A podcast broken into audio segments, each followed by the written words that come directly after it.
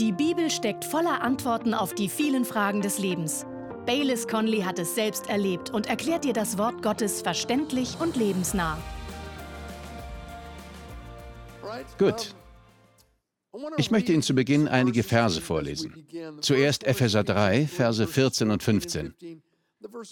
Sie können auf der Leinwand mitlesen. Epheser 3, Verse 14 und 15. Da heißt es, deshalb beuge ich meine Knie vor dem Vater, von dem jede Vaterschaft in den Himmeln und auf Erden benannt wird.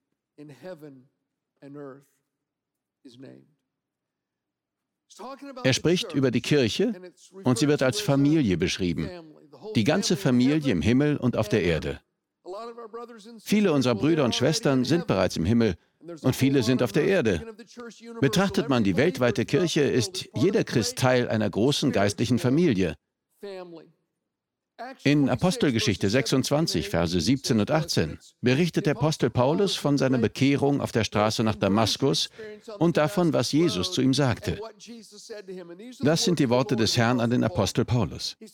Er sagte, ich werde dich herausnehmen aus dem Volk und den Nationen, zu denen ich dich sende, ihre Augen zu öffnen, dass sie sich bekehren von der Finsternis zum Licht und von der Macht des Teufels zu Gott, damit sie Vergebung der Sünden empfangen und ein Erbe unter denen, die durch den Glauben an mich geheiligt sind.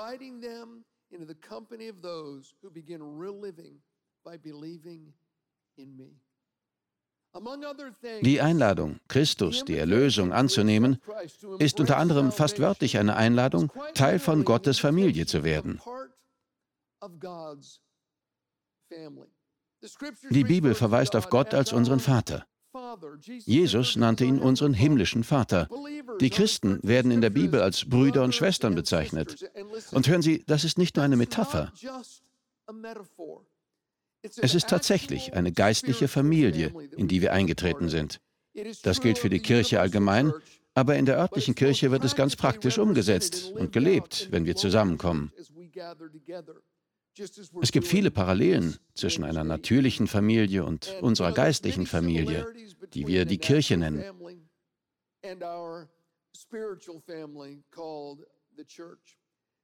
Und es gibt eine Reise, die zur Reife führt. Und Gott will, dass jedes einzelne Mitglied seines Hauses, seiner Familie, diese Reise unternimmt. Er möchte, dass wir alle auf dem Weg zur Reife sind. Janet und ich haben diese Reise in fünf Kategorien unterteilt. Ich werde Ihnen zuerst alle nennen und dann werden Janet und ich abwechselnd über sie sprechen. Und hören Sie, wir sind uns darüber im Klaren, dass diese fünf Kategorien der Reise zur Reife, auf der Gott seine Familie sehen will, nicht unbedingt in genau der Reihenfolge vorkommen, wie wir sie hier erwähnen. Sie können ihnen etwas hinzufügen oder etwas anderes ausdrücken, aber wir glauben, dass wir damit den Kern dessen, was Gott uns sagen lassen will, erfasst haben.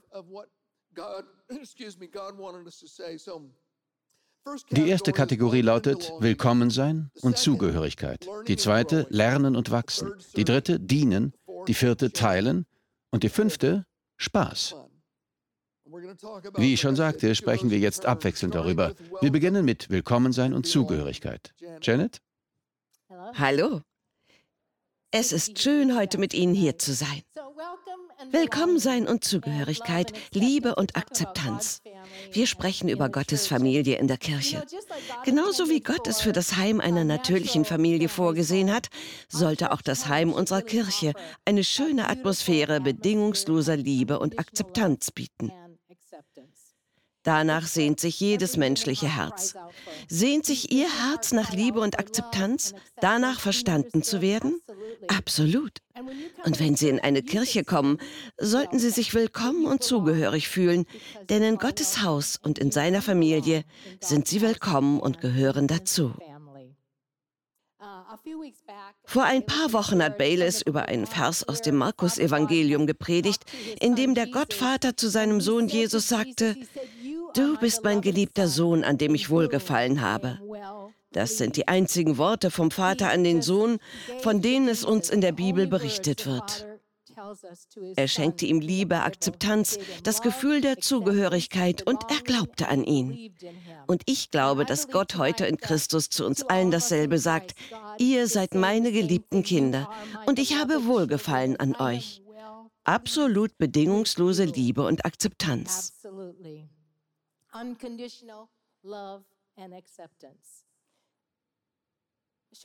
Kurz nachdem ich Christ wurde, ging ich mit einer Freundin in die Kirche.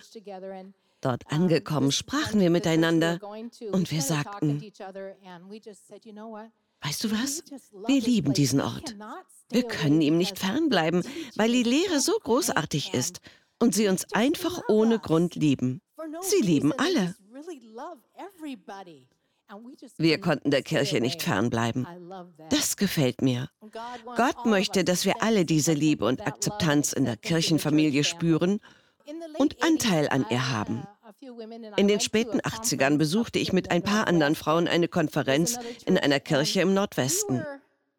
Wir gehörten dieser Kirche nicht an. Wir waren Außenseiter, aber wir wurden sehr herzlich empfangen und gut untergebracht. Ich weiß noch, wie ich dachte, das ist so schön. Die ganze Belegschaft und die ehrenamtlichen Mitarbeiter scheinen große Freude daran zu haben, was sie tun und zu helfen, wo sie nur können. Ich dachte, das ist so wunderbar. Das möchte ich auch in unserer Kirche haben. Und genau darum bemühen wir uns. Wir freuen uns, hier zu sein. Und wenn Menschen kommen, freuen wir uns, sie willkommen zu heißen und ihnen zu helfen. Paulus sagt im Epheserbrief etwas, das auch für uns gilt. Epheser 5, Verse 1 und 2 aus der Message-Bibel. Das gefällt mir. Es ist so wunderbar. Er sagte, beobachte, was Gott tut. Epheser 5, 1 und 2. Beobachte, was Gott tut und dann ahme es nach wie Kinder, die von ihren Eltern ein angemessenes Verhalten lernen. Was Gott vor allem anderen tut, ist dich zu lieben. Bleibe mit ihm in Kontakt und lerne ein Leben der Liebe. Beobachte, wie Christus uns geliebt hat. Seine Liebe war nicht vorsichtig, sondern seine Liebe war extravagant. Er liebte nicht, um etwas von uns zu bekommen, sondern um uns alles von sich zu geben liebe, wie er es tat. Ich las das vor Jahren und dachte, oh meine Güte, ich liebe meine Kinder entsprechend ihrem Verhalten. Und ich sagte, oh nein, ich kann das nicht mehr tun. Ich muss sie lieben, was auch passiert, bedingungslos. Das hilft ihnen zu wachsen und zu gedeihen. Wenn sie bedingungslos geliebt werden, können sie wachsen und gedeihen. Amen. Ja, und Paulus sagte in 1. Korinther auch, Lasst die Liebe euer größtes Ziel sein. Er sprach über Gottes Familie in der Kirche. Er sagte, es solle unsere Priorität sein, dass wir einander lieben. Im Galaterbrief heißt es, tut allen Gutes, bitte hören Sie zu, am meisten aber den Hausgenossen des Glaubens. Wir sind Hausgenossen des Glaubens und Gott will, dass wir einander wirklich lieben. Er will, dass es unsere Priorität ist, einander als Glaubensfamilie zu lieben. Das hilft uns allen, einschließlich uns selbst, mir zu heilen, zu wachsen und zu gedeihen. Und abgesehen davon, dass es uns hilft, im Leben zu gedeihen, wenn wir einander wirklich lieben und uns umeinander kümmern, heißt es in Johannes 13, eure starke Liebe füreinander wird der Welt beweisen, dass wir seine Jünger sind. Mit anderen Worten, wenn Menschen in unsere Gemeinde kommen, zeigt ihnen unsere starke Liebe füreinander, dass Gott in unserer Mitte ist. Und an unserer Liebe werden sie erkennen, dass wir Christen sind, dass Gott hier ist. Und sie werden wollen, was wir haben. Gottes Familie, willkommen sein, Zugehörigkeit, bedingungslose Liebe und Akzeptanz. Amen.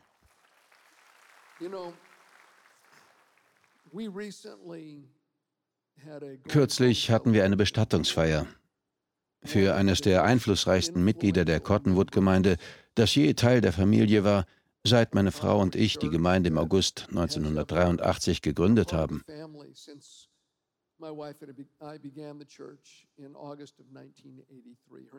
Ihr Name war Tammy Crons. Manche von Ihnen hatten vielleicht das Vergnügen und das Vorrecht, Tammy zu kennen. Sie hat im Leben eines jeden, mit dem sie in Kontakt kam, unauslöschliche Spuren hinterlassen. Ich habe auf der Begräbnisfeier ganz schön geweint. Vor allem, als ihr Sohn Josh aufstand und erzählte, wie er eines Tages als Elftklässler hier in der Jugendgruppe war. Sie spielten Tischtennis und er schlug alle. Da kam seine Mutter, Tammy, und sagte, Josh, komm her. Er sagte, ich wusste es besser, als mich von meiner Mutter zweimal bitten zu lassen, und so ging ich zu ihr, obwohl ich das Spiel gerade beherrschte. Was ist, Mom? Sie sagte, siehst du das Kind dort drüben? Er ist das erste Mal hier. Geh zu ihm. Er sagte, er war wütend, aber er tat es. Das Kind war alles andere als cool. Nach dem Gottesdienst ging Tammy zu Josh und sagte, danke. Er sagte, Mom, ich habe schon Freunde hier. Sie erwiderte, du bist nicht hier, um Freundschaften zu schließen. Du bist hier, um die Ungeliebten zu lieben. Josh sagte, diese Aussage veränderte sein Leben. Sie veränderte die Richtung seines Lebens. Er sagte, es war seltsam, die Berufung meines Lebens von meiner Mutter zu bekommen, als ich wütend auf sie war. Aber so war es. Und er sagte, alles, was er seither in und mit seinem Leben getan hatte, er wurde Lehrer, basierte auf dem Grundsatz, jene zu lieben, die sich ungeliebt fühlten. Den Menschen das Gefühl zu geben, willkommen zu sein und ihnen zu zeigen, dass sie dazugehörten. Im 5. Mose 10, Vers 19 lesen wir, dass Gott zu Israel sagte, auch ihr sollt den Fremden lieben, denn Fremde seid ihr im Land Ägypten gewesen. In 2. Mose 23 sagte Gott, ihr wisst ja selbst, wie es dem Fremden zumute ist, denn Fremde seid ihr gewesen. Denken Sie einmal daran, wie es war, als Sie Christ wurden und das erste Mal hierher kamen und dachten, was zum Kuckuck geht hier vor sich? Alles war so neu. Sie waren das neue Kind auf dem Spielplatz. Ihre Familie war gerade erst in die Stadt gezogen. Sie kannten niemanden, fühlten sich unwohl. Gott sagte, ihr wisst, wie es dem Fremden zumute ist. Gut, unser zweiter Punkt ist Lernen und Wachsen. Ein großer Teil davon passiert, während sich die Familie zum Lobpreis versammelt und Gottes Wort gelehrt wird. Ich glaube, wir können geistlich nie unsere volle Größe erreichen, wenn wir zulassen, dass wir von der Familie isoliert sind. Das ist einer der Gründe, warum uns in Hebräer 10, Vers 25 geboten, nicht empfohlen, sondern geboten wird, unser Zusammenkommen nicht zu versäumen. Das Wort Zusammenkommen bedeutet im Griechischen wörtlich eine vollständige Versammlung. Es bedeutet eine große Ansammlung aller Christen. Es verweist nicht auf ein paar Menschen, die sich in einer Kleingruppe treffen, auch wenn das gut und wichtig und notwendig ist. Aber das Gebot, unser Zusammenkommen nicht zu versäumen, bedeutet in der griechischen Sprache eine komplette Versammlung. Mit anderen Worten, kommen Sie in die Kirche. Seien Sie dabei, wenn die ganze Familie dort ist.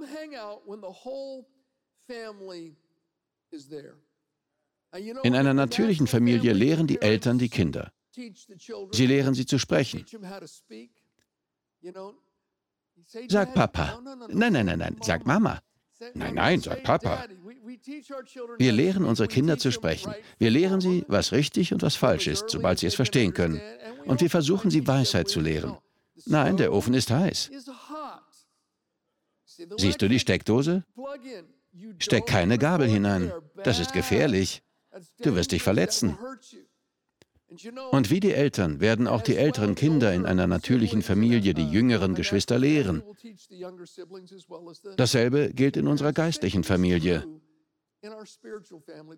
Die Pastoren und Leiter, wie auch die älteren Brüder und Schwestern, tragen dazu bei, die Jüngeren auszubilden und zu lehren, damit sie wachsen und lernen können.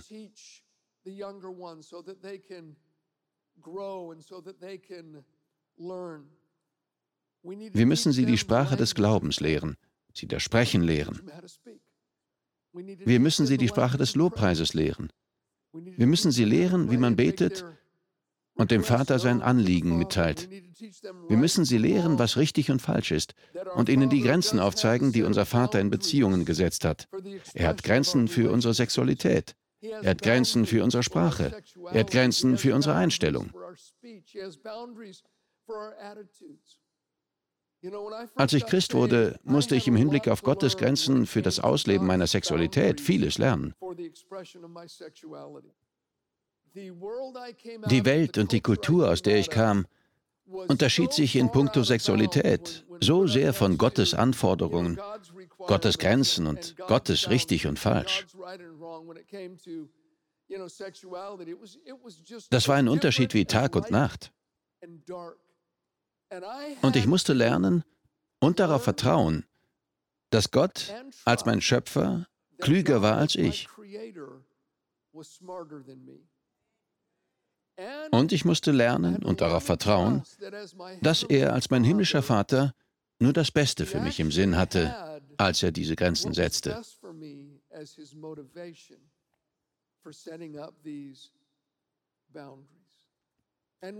Und wenn wir kommen, müssen wir lernen und wachsen. Das habe ich aus guten Lehren und Predigten gelernt, die ich gehört habe. Ich habe es in Gesprächen mit Brüdern und Schwestern gelernt. Denn wie ich schon sagte, in diesem Bereich meines Lebens war alles völlig aus dem Gleichgewicht. Das war angesichts der Kultur, aus der ich kam, ziemlich normal, aber nicht für ein Leben, das dem Reich Gottes gewidmet war. Das fand ich auch durch mein persönliches Bibelstudium heraus. Wir müssen Zeit in Gottes Wort verbringen. Gehen Sie eine Liebesbeziehung mit Ihrer Bibel ein. Es ist ein großer Segen, dass wir die Verse hier an der Wand zeigen können. Und ich mag die neue Technik, aber ich glaube, so verpassen wir manches, weil es einfach gut ist, wenn wir in der Bibel lesen und Dinge unterstreichen und aufschreiben. Vielleicht tun Sie das mit einem elektronischen Gerät. Ich tue das ständig. Ich habe mehrere Übersetzungen der Bibel auf meinem Handy und meinen iPads. Ich markiere Dinge und mache mir Notizen, auch während der Gottesdienste. Aber wenn Sie das nicht tun, kann Ihnen manches sehr schnell entfallen. In 1. Petrus 2, Vers 2 heißt es, Seid begierig nach der unverfälschten Milch des Wortes, damit ihr durch sie wachst. In Hebräer Kapitel 5 wird von Gottes Wort als fester Nahrung oder Fleisch gesprochen. Jesus bezeichnete Gottes Wort als Brot. Wir können nicht wachsen oder geistig gesund sein, wenn wir nicht essen. Ein Kind, das nicht isst, gibt Anlass zu ernster Sorge, weil dieses Kind nicht gesund sein wird. Es wird schwach sein. Gottes Wort ist auch Nahrung für unseren Geist. Es bringt Glauben hervor, es bringt Hoffnung. Lesen Sie es, hören Sie gute Lehren und Predigten. Lernen und wachsen Sie. Ich glaube, Janet hat dazu noch etwas zu sagen, bevor wir zum nächsten Punkt kommen. Ich wollte nur sagen, abgesehen von der Bibel und großen Versammlungen wachsen wir auch durch Beziehungen. Wir wachsen als Christen durch Beziehungen. Große und kleine Versammlungen, beide sind notwendig für uns Christen, um zu wachsen. In Apostelgeschichte 2, Vers 46 heißt es von der neutestamentlichen Kirche, täglich verharrten sie einmütig im Tempel und brachen zu Hause das Brot, nahmen Speise mit Jubel und Schlichtheit des Herzens. Es gab Versammlungen im Tempel und es gab kleinere Versammlungen und beide waren wichtig. Das war auch bei Jesus so, unserem höchsten Vorbild. Er sprach zu großen Mengen, hielt sich in großen Mengen auf, aber er hatte auch eine Beziehung mit dem Vater und dem Heiligen Geist. Und er hatte eine Beziehung zu einer kleineren Gruppe, den Jüngern. Ein einfacheres Beispiel ist vielleicht unsere eigene Blutsfamilie. Bayless und ich und unsere Kinder. Wir kommen als ganze Familie zusammen und diese Treffen sind wertvoll und stark und voller Leben. Aber manchmal treffen sich auch nur die Frauen zum Mittagessen und reden auf einer etwas persönlicheren Ebene miteinander. Wir lösen alle unsere Probleme und die Probleme der Welt. Und manchmal treffen sich die Männer und gehen Golf spielen und ich weiß. Und wir reden gar nicht. Sie reden gar nicht. Das ist wunderbar. Sie sind in ihrer Golfwelt. In der Golfwelt gibt es keine Probleme. Aber in diesen kleineren Treffen haben wir die Möglichkeit, uns eingehender und persönlicher zu unterhalten. Wir übernehmen Verantwortung und wachsen, wenn wir uns selbst und andere Menschen verstehen. Die Basis dafür ist, ich kann dir im Leben und im Glauben helfen und du mir. Und in den größeren Zusammenkünften sehen wir das große Bild.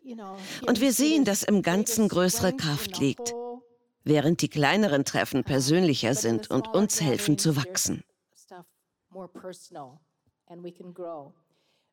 Aber beide Zusammenkünfte erfrischen uns und in beiden können wir auftanken und wachsen.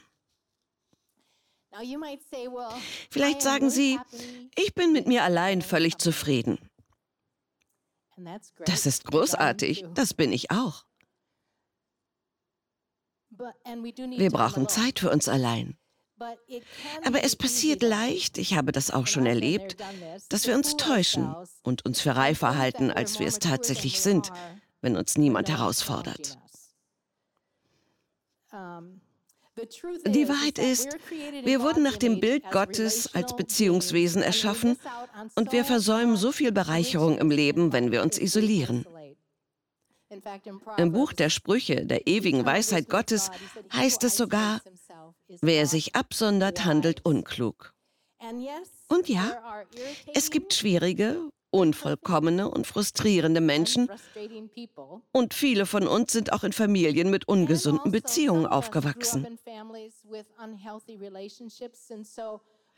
Deshalb sind wir vielleicht nicht wirklich beziehungsfähig.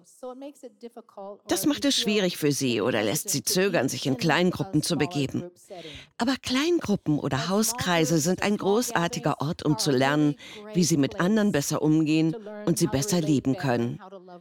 Und wir haben hier in der Gemeinde viele Kleingruppen, denen sie sich anschließen können. Ich weiß nicht, ob Sie das schon einmal erlebt haben, aber in Kleingruppen gibt es diese Momente wie, du auch? Oh, oh wow. Sie sind nicht allein. Jemand anders hat dasselbe durchgemacht oder hat dieselben Gefühle wie Sie. Uh, Wir sind nicht die Einzigen. Wir wachsen immer schneller und stärker, indem wir voneinander lernen, statt nur allein und uns gegenseitig Rechenschaft ablegen. Das Wachstum in Gottes Familie kommt durch sein Wort und durch Beziehungen. Wir danken dir fürs Zuhören. Weitere Predigten sowie eine tägliche Andacht von Baylis findest du kostenlos auf baylis-conley.de. Gott segne dich.